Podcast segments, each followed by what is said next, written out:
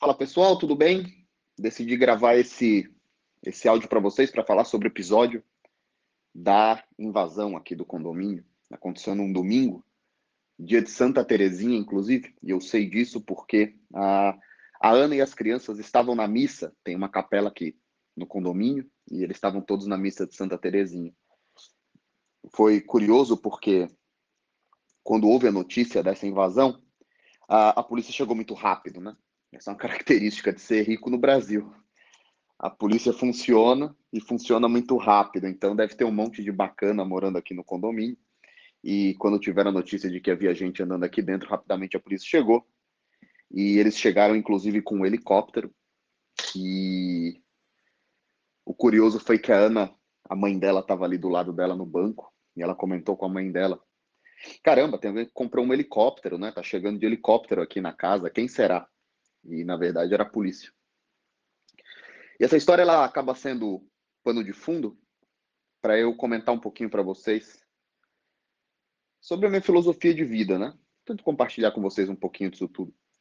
É engraçado porque seria exatamente assim que eu estaria gravando esse áudio para falar com algum amigo sobre esse episódio. E algumas pessoas me perguntaram qual foi o primeiro pensamento que eu tive. Quando eu soube da notícia, tudo já havia acontecido.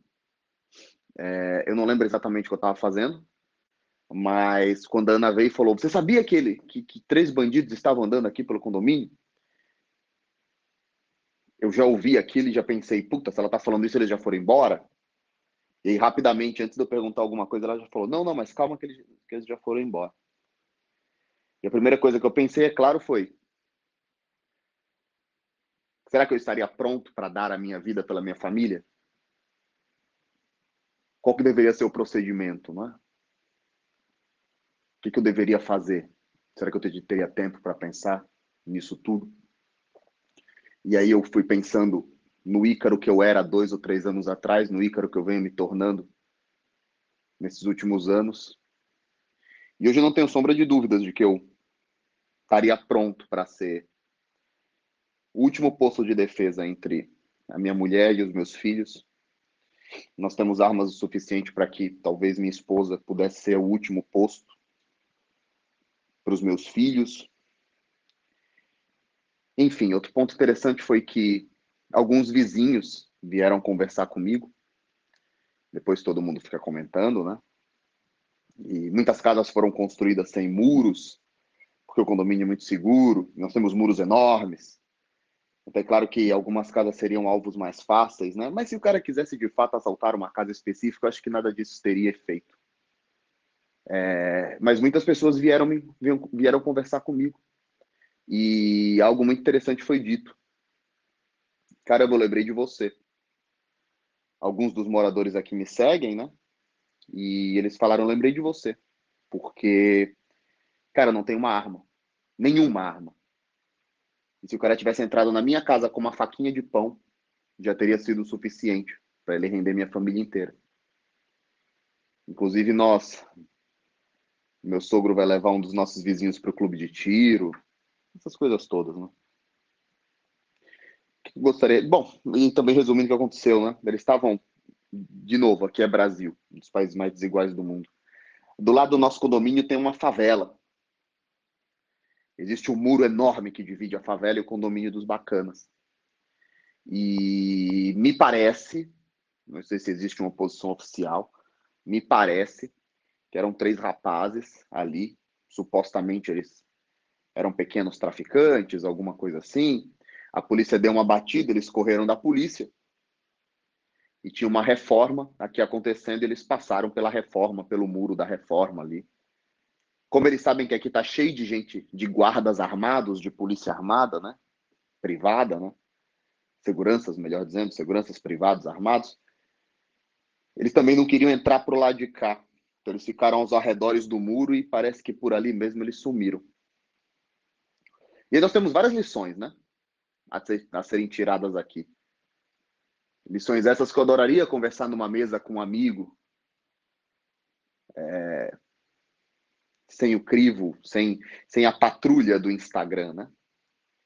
E sem medo de mudar de opinião, né? A primeira delas é que Cara, quando você está num país desigual, não importa quanto dinheiro você tem, uma hora ou outra o Brasil de verdade te alcança. Quem aqui não lembra dos dos caras lá da Faria Lima que estavam sendo assaltados e os Rolex levados e os sapatos levados e os carros levados e aí todo mundo no Twitter, meu, a Faria Lima tá muito violenta, meu. É, bicho. Quando o país está todo fodido, uma hora ou outra a violência chega em você, caralho. Mesmo que você esteja na Faria Lima. Então, mesmo o condomínio aqui sendo um condomínio extremamente caro, protegido, uma hora ou outra a violência chega em você. E quando ela chega, é o custo Brasil, né? Infelizmente, as coisas acontecem assim. Mas uma outra coisa que eu gostaria de falar para vocês é quando eu falo para as pessoas que dinheiro traz sim muita felicidade, porque ele traz com ele todas as condições necessárias para que você resolva os seus piores problemas, e isso para mim é sinônimo de felicidade. Eu acho que as pessoas, presta atenção nisso daqui. Eu acho que as pessoas que dizem que dinheiro não traz a felicidade é porque elas não têm responsabilidades o bastante na vida. Eu sempre ouço. Eu nunca ouço de um pai de família de uma mãe de família, que ralaram pra caramba, que trabalharam dura a vida toda, que vieram imigrantes de um país qualquer, do Líbano, do, da, da Venezuela, sei lá, dos avós, dos teus avós que vieram, dos teus bisavós que vieram da Itália, de Portugal, pergunta para eles se dinheiro trazia ou não felicidade. Pessoas que trabalharam a vida toda dura, criaram seus filhos, encaminharam seus filhos, criam seus netos, Dificilmente ouço dessas pessoas, ah, dinheiro não traz felicidade, só dinheiro, eu tenho tanto dinheiro e não sou feliz. Muito pelo contrário, essas pessoas que tiveram uma vida muito dura, elas são muito gratas ao dinheiro. De quem eu ouço que dinheiro não traz felicidade? De artista da Globo, de influencer famoso, de gente de internet, de quem ganhou dinheiro de repente, de quem ganhou dinheiro no trabalhinho fácil, de quem ganhou dinheiro porque viralizou três ou quatro mensagens na internet. Não tem família, não tem o que fazer. Não tem por quem viver, por quem morrer. Fica aí viajando pelo mundo. Aí dinheiro não faz felicidade mesmo. Quando eu digo que dinheiro traz felicidade, eu sempre uso aquele exemplo da mulher no, no supermercado, né? Bicho, dinheiro não traz felicidade. Isso me marcou muito. Eu nunca falo nos stories porque não tem tempo o suficiente. Me marcou muito uma vez em que eu estava. Duas coisas me marcaram muito recentemente, né? Uma delas, é, eu tinha acabado de abrir minha conta no Instagram, eu era bem pequeno, acho que eu tinha uns 8 mil seguidores, a Lara não tinha me compartilhado ainda. E eu lembro que eu estava no mercado, no Extra, eu ainda fazia mercado, né? Nunca gostei de fazer mercado, mas eu fazia, enfim, tem que fazer a vida essa. E eu lembro de uma moça tomando uma bronca do marido, porque ela queria comprar sabão líquido. Eu ia falar sabão em pó líquido, mas não é isso certo, né? Sabão líquido. Sabão em pó líquido, sabe? Tinha Omo, Ariel, e ela queria levar um. Eu não lembro qual dos dois era. Ela queria levar aquele que era um pote branco. Era um pote branco com verde. Era aquilo. Ela queria levar aquele, acho que é Ariel. E ela estava tomando uma bronca do marido porque aquilo era muito caro. E o que me marcou foi a maneira com que ela olhou passiva para ele. Sabe, aquele era sabão em pó para lavar a roupa dele, inclusive. E também tem que entender o lado do cara. Talvez o cara realmente esteja sem grana nenhuma. E ele falando aquilo, ele também está desgastado, ele está trabalhando em dois empregos. E a mulher quer aquela, aquele sabão, sabe-se lá por quê? Talvez seja um pouco mais fácil para ela, talvez o sabão seja um pouco melhor. Mas o que eu vi ali, que me marcou tanto, foi como se fosse uma fotografia. De um lado, o cara nervoso, mas você via que era um nervosismo, por mais difícil que seja reconhecer isso, né? Mas algumas vezes a gente perde a cabeça mesmo. Nunca é motivo para ser grosso com a esposa, nunca é motivo para ser violento com uma mulher, mas sei lá, às vezes a gente não dá com a cabeça boa. E ele estava explodindo. Talvez ele estivesse guardando aquilo por muito tempo. E a mulher estava passiva. Passiva. Sabe quando você. Sabe naqueles filmes de guerra, quando você tá lutando, o soldado está lutando, lutando, lutando, lutando, lutando, de repente chega um, um outro soldado, um inimigo, e aponta a arma na cara dele, ele, puta, ele sabe que ele perdeu? Naquele filme de Bang Bang, o cara tá atirando, atirando, atirando, de repente começa, crack, crack, crack, engatilha a arma na cabeça dele, ele solta as armas e dá aquele suspiro. Beleza, morri, não tem mais o que fazer. É isso. Ela olhou para ele assim, beleza, tô cansada. Não deve ter sido a primeira vez, a segunda vez, a quinta vez, a décima vez. Tô cansada. Tô cansada de ouvir seus gritos. Tô frustrada com essa situação. Você deveria fazer mais dinheiro. As coisas não deveriam ter sido assim. Não era assim quando nós casamos. E ele, com todas as frustrações dele. Você acha que é fácil fazer esse dinheiro? O dinheiro tá curto, tá tudo caro, temos que fazer. Também não era isso que eu estava pensando. Isso me marcou muito.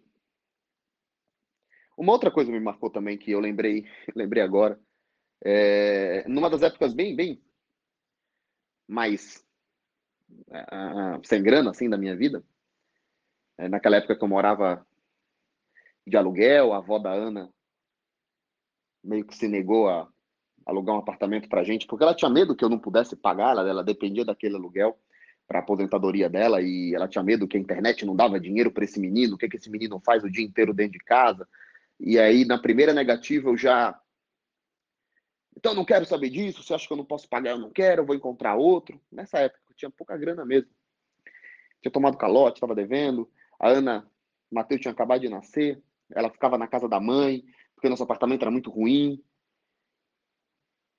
A mãe dela tinha pena dela naquela estrutura precária e deixava ela, ficava com o Mateu ali. Elas criaram o Mateu quase por um ano inteiro da vida, né? Enquanto eu trabalhava que nem um louco, trabalhava que nem um louco, era um pouco antes do Brasil Paralelo acontecer. E eu lembro que uma vez eu fui no mercado, eu estava na fila do açougue, eu ia comprar uma carninha meio mais barata, assim, para fazer na frigideira e comer com arroz no fim da noite. Eu lembro que uma moça me falou: me veja cinco salsichas. E aí o cara pegou seis e jogou. Só que ele não contou, né? E ele falou: opa, moça, passou uma. Ela falou: não, eu quero cinco salsichas. Provavelmente era o que ela podia pagar. Então essas coisas me marcaram, né?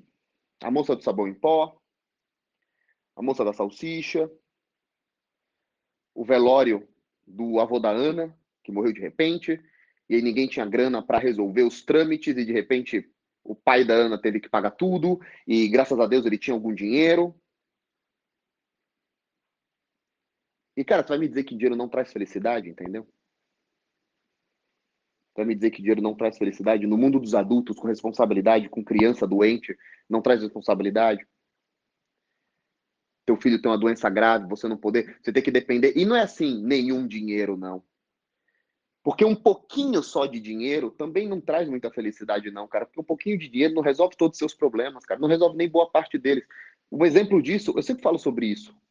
Às vezes eu falo isso com meu pai, as poucas vezes que eu falo com ele, mas eu falo isso muito com meu sogro, com meu cunhado. Cara, o plano de saúde de bosta é quase que a mesma coisa do SUS. Um plano de saúde de bosta é quase a mesma coisa do SUS, cara. Se teu filho ou tua esposa tiver um problema real, plano de saúde barato serve para nada.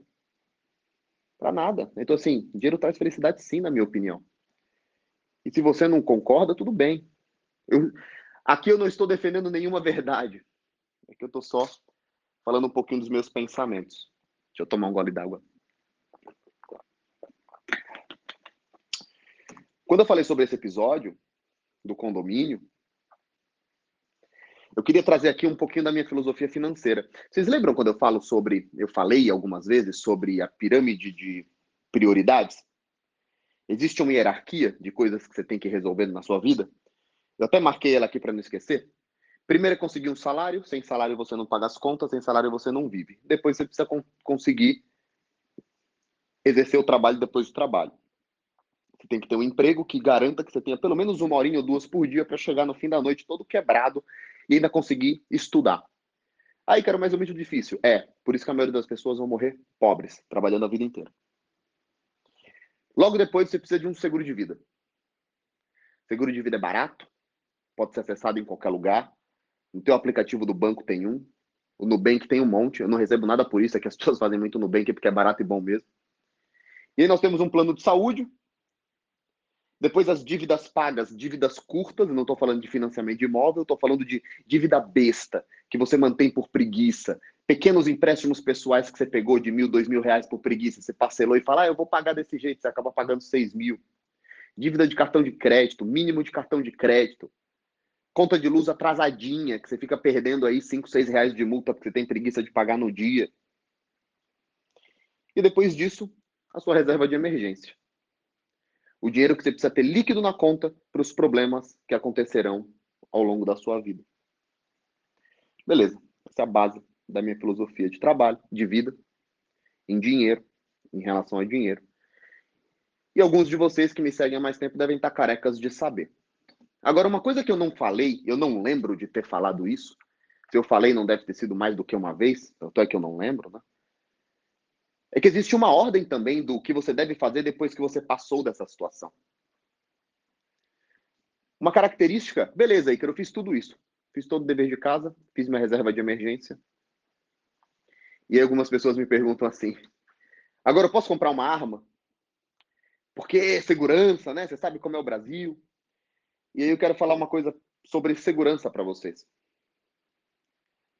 A, minha segurança é bem diferente da segurança de vocês pela realidade financeira, beleza? Mas existem algumas coisinhas que, se vocês fizerem, já vai melhorar muito, muito, muito, muito a segurança de vocês. Isso tem tudo a ver com dinheiro. Mas mais do que isso, tem a ver com o valor que você dá ao dinheiro. Gastar dinheiro da maneira certa. Pessoal, quando nós falamos que o Brasil é um país desigual, ele é desigual em tudo. Ele é desigual na sua distribuição de renda, mas ele é desigual na sua distribuição de violência. 90% dos homicídios do Brasil acontecem no número incrivelmente baixo de municípios.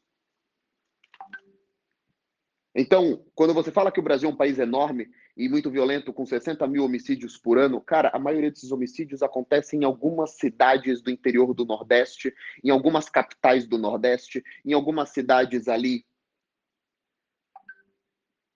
Tira esse som aqui que tá enchendo meu saco.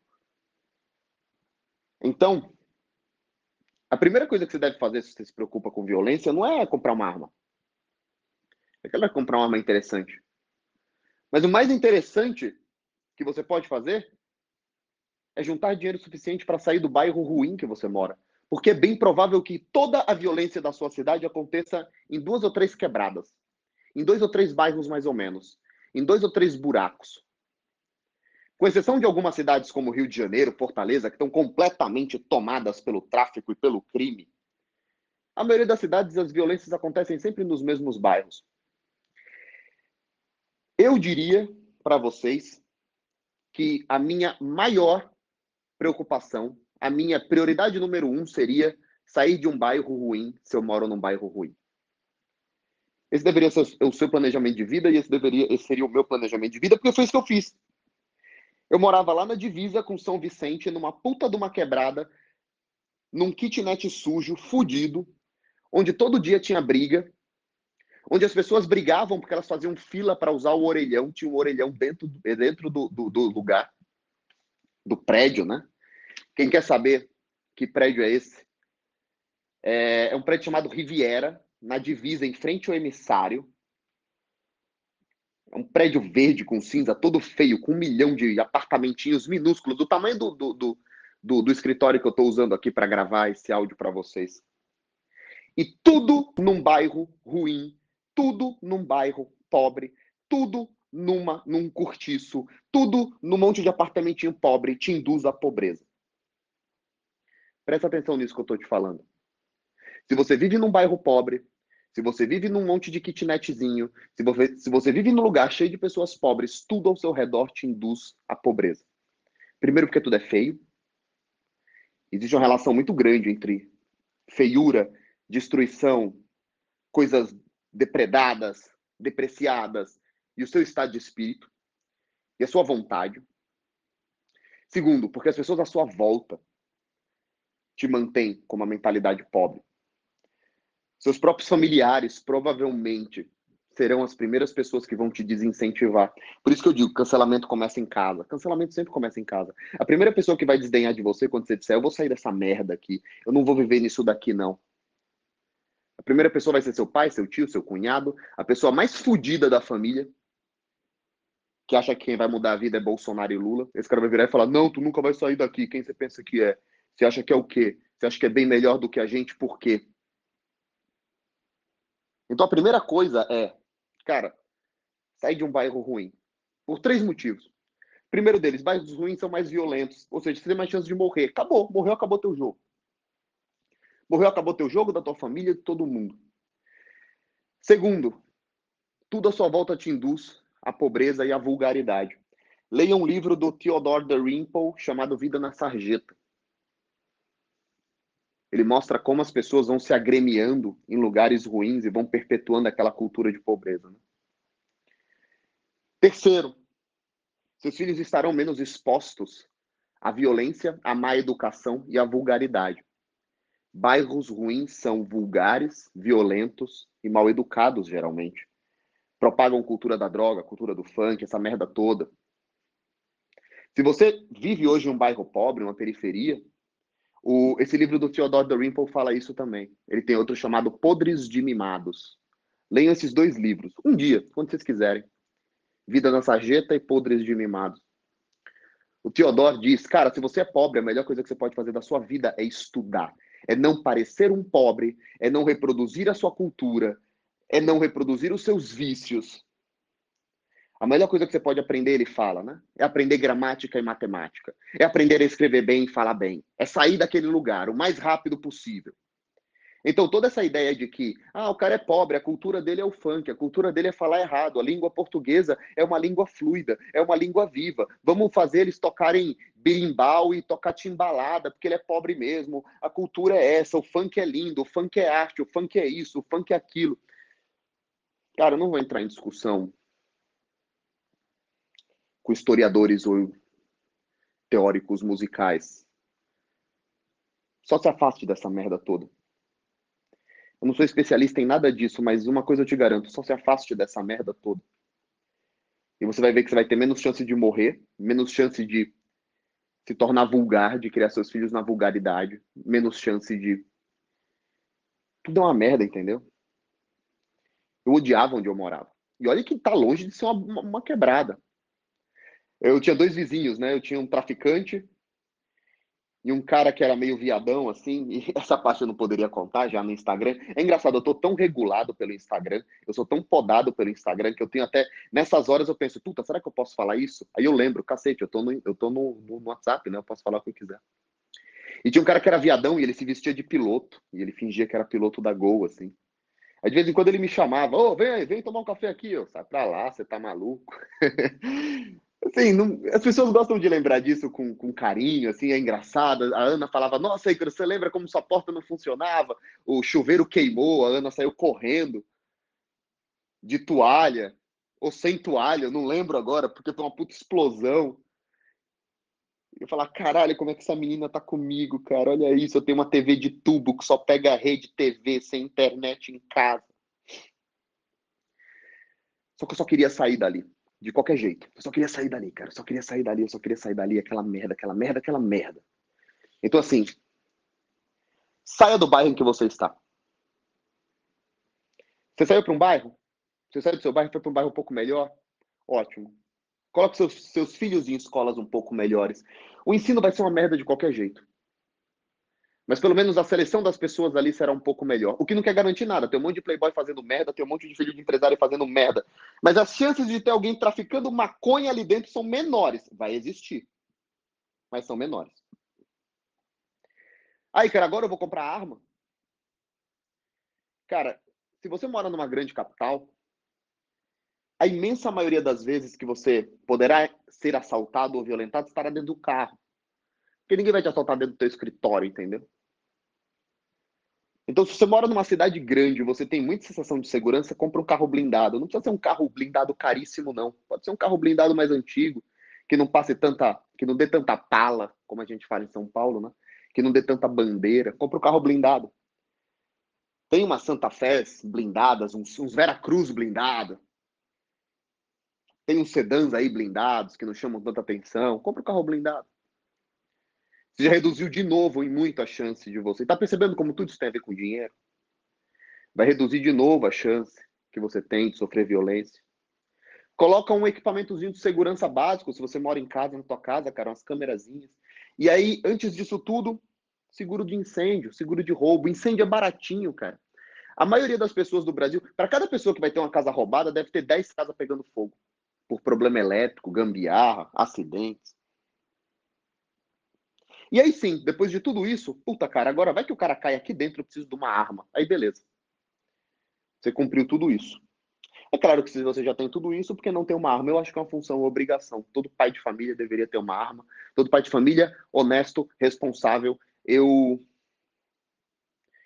eu vou falar para vocês que eu fiquei meio assustado assim quando eu comecei a ver os relatos no Instagram. Eu sempre achei que todo mundo deveria ter uma arma. Depois eu comecei a ver o relato de muitas seguidoras minhas que diziam: meu marido tem uma arma, ele bebe, aponta a arma para mim. Meu marido. É, isso eu também não poderia falar no Instagram, né? Meu marido já engatilhou a arma e pôs na minha cara. Meu marido briga no trânsito e puxa a arma. E eu vejo, puta merda, cara, tem muita gente que não deveria estar com arma na mão. Mas enfim, se você é uma pessoa saudável, se você não é um maluco, se você não é um retardado, uma arma é garantia de civilização para sua família, para você e para todos os males que podem acontecer.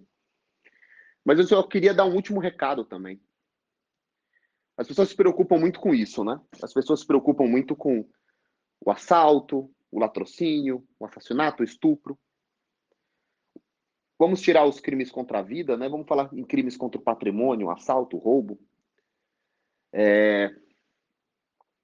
Cara, todos esses crimes, se você mudar de bairro, de cidade, tiver essa rotina um pouquinho melhor, blindar seu carro, você já eliminou muito a chance de perder dinheiro.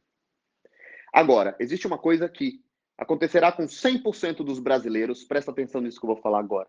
Existe um fenômeno que vai acontecer com 100% dos brasileiros, todos os dias, todos os anos e para sempre, até o último dia da sua vida. E esse fenômeno se chama inflação. Todo ano você vai perder, em média, pela história do Brasil, 10% de tudo que você tem e que não estiver sendo corrigido. Todos os anos, uma parte do seu dinheiro perde valor. Uma parte do seu dinheiro some. Não, Ícaro, eu olho lá na conta, ele continua a mesma coisa. Mas ele compra cada vez menos coisas. Lembra do pãozinho de 10 centavos? Então a inflação dos últimos 10 anos no Brasil foi 77%. A inflação durante todo o período do Plano Real foi de 653%, tudo aproximadamente. Em 94, um pouquinho antes do Plano Real ser colocado em prática, um único mês, no começo de 94, nós tivemos inflação de 40%. O Brasil é um país inflacionário. Então, eu acho muito engraçado quando as pessoas vivem morrendo de medo de perderem um dinheiro que tem na carteira, mas elas não se preocupam com a inflação. A inflação é o verdadeiro roubo que acontece com você. Todos os dias. Todos os dias do ano haverá inflação. Em todos os anos haverá inflação. Para sempre. Até você morrer. Então, muita gente está preocupada com dinheiro que pode ser roubado de um cofre, de um caixa do, do, da sua lojinha, mas ela tem uma porrada de dinheiro na conta, na poupança, perdendo para a inflação. Na gaveta, perdendo para a inflação. No cofre, perdendo para a inflação. Antigamente, as pessoas compravam dólar e colocavam no cofre e perdiam para a inflação. Então, eu também gostaria de deixar essa última dica para vocês. Não adianta de nada vocês terem medo de perderem esse dinheiro em todas essas situações e não se preocuparem com a inflação. Digamos que aqueles três bandidos entrassem na minha casa e levassem tudo que existe na minha casa. Digamos que os bandidos levassem todos os móveis da minha casa. Tudo, tudo, tudo da minha casa. Ainda assim, não seria nem de perto o que eu perderia em um único ano só com a inflação se o meu dinheiro não estivesse bem investido. Pensem nisso.